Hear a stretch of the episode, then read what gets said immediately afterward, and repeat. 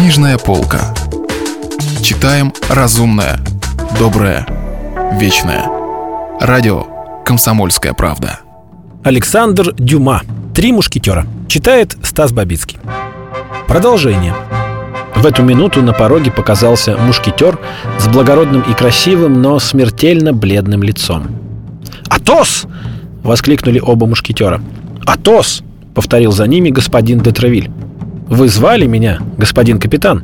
— сказал Атос, обращаясь к Детревилю. Голос его звучал слабо, но совершенно спокойно. «Жду ваших приказаний, сударь». И с этими словами мушкетер, безукоризненно одетый и, как всегда, подтянутый, твердой поступью вошел в кабинет. Детревиль, до глубины души, тронутый таким проявлением мужества, бросился к нему. «Я только что говорил этим господам, — сказал Детревиль, — что запрещаю моим мушкетерам без надобности рисковать жизнью. Храбрецы дороги королю, а королю известно, что мушкетеры — самые храбрые люди на земле. Вашу руку, Атос!» Детревиль схватил правую руку Атоса и сжал ее изо всех сил, не замечая, что мушкетер при этом вздрогнул от боли и сделался еще бледнее, хотя это казалось невозможным. Дверь оставалась полуоткрытой. Появление Атоса, о ране которого большинство мушкетеров было известно, поразило всех. Последние слова капитана были встречены гулом удовлетворения, а две или три головы в порыве восторга просунулись между портьерами. Детревиль, надо полагать, не применул бы резким замечанием покарать за это нарушение этикета, но в то же мгновение Атос, собравший все силы, чтобы преодолеть боль, и все же сраженный ею, рухнул на пол как мертвый. «Лекаря!» — закричал господин Детревиль. «Моего или королевского, самого лучшего лекаря! Или тысячи чертей! Мой храбрый Атос умрет!» На крик Детревиля все собравшиеся в приемной хлынули к нему в кабинет. Расталкивая толпу, лекарь приблизился к Атосу, который все еще лежал без сознания, и потребовал, чтобы больного перенесли в соседнюю комнату. Портос и Арамис на руках вынесли своего друга — за ними следовали лекарь и Детревиль. Дверь затворилась. И тогда кабинет господина Детревиля, всегда вызывавший трепет у вошедших, мгновенно превратился в отделение приемной. Все, не понижая голоса, сыпали проклятиями. И, не боясь сильных выражений, посылали кардинала и его гвардейцев ко всем чертям. Немного погодя вернулись Портос и Арамис. Подле раненого остались только Детревиль и лекарь. Наконец возвратился и господин Детревиль. Раненый, по его словам, пришел в сознание.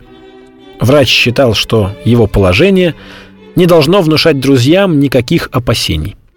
Затем господин Детревиль сделал рукой знак, и все удалились. За исключением Д'Артаньяна, который со свойственной гасконцу настойчивостью остался на месте, не забывая, что ему назначена аудиенция. Когда все вышли и дверь закрылась, Детревиль обернулся и оказался лицом к лицу с молодым человеком. Происшедшие события прервали нить его мыслей. Он осведомился о том, что от него желает настойчивый проситель. Д'Артаньян назвался, сразу пробудив в памяти Детревиля и прошлое, и настоящее. «Ну, «Простите, любезный земляк», — произнес он с улыбкой, — «я совершенно забыл о вас. Ну а что вы хотите? Капитан — это тот же отец семейства, только отвечать он должен за большее, чем обыкновенный отец. Солдаты, они же взрослые дети. Но так как я требую, чтобы распоряжения короля и особенно господина кардинала выполнялись, Д'Артаньян не мог скрыть улыбку, и эта улыбка показала господину де Тревилю, что перед ним отнюдь не глупец. Тогда он сразу перешел к делу. «Я очень любил вашего отца», — сказал он. «Чем я могу быть полезен его сыну? Говорите скорее, Время у меня уже на исходе. «Э, «Сударь», — произнес Д'Артаньян, — «уезжая в Париж, я надеялся в память той дружбы, о которой вы не забыли, просить у вас плащ мушкетера.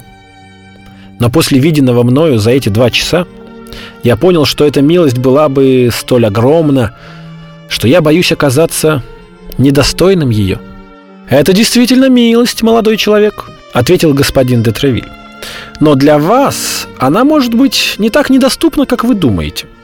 Впрочем, одно из распоряжений Его Величества предусматривает подобный случай, и я вынужден, к сожалению, сообщить вам, что никого не зачисляют в мушкетеры пока он не испытан в нескольких сражениях, не совершил каких-нибудь блестящих подвигов или не прослужил два года в другом полку, поскромнее, чем наш. Д'Артаньян молча поклонился. Он еще более жаждал надеть форму мушкетера с тех пор, как узнал, насколько трудно достичь желаемого. Но, продолжал господин де Тревиль, вперев в своего земляка такой пронзительный взгляд, словно он желал проникнуть в самую глубину его сердца.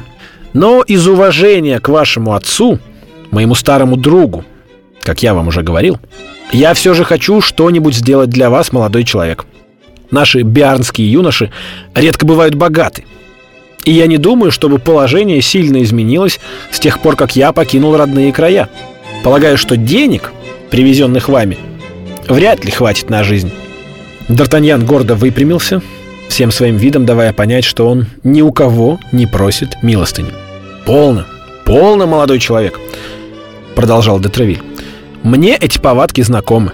Я приехал в Париж с четырьмя ЭКЮ в кармане и вызвал бы на дуэль любого, кто осмелился бы сказать мне, что я не в состоянии купить Лувр». Д'Артаньян еще выше поднял голову. Благодаря продаже коня он начинал свою карьеру, имея на 4 IQ больше, чем имел на первых порах господин де Тревиль. Благодаря продаже коня он начинал свою карьеру, имея на 4 IQ больше, чем имел на первых порах сам господин де Тревиль.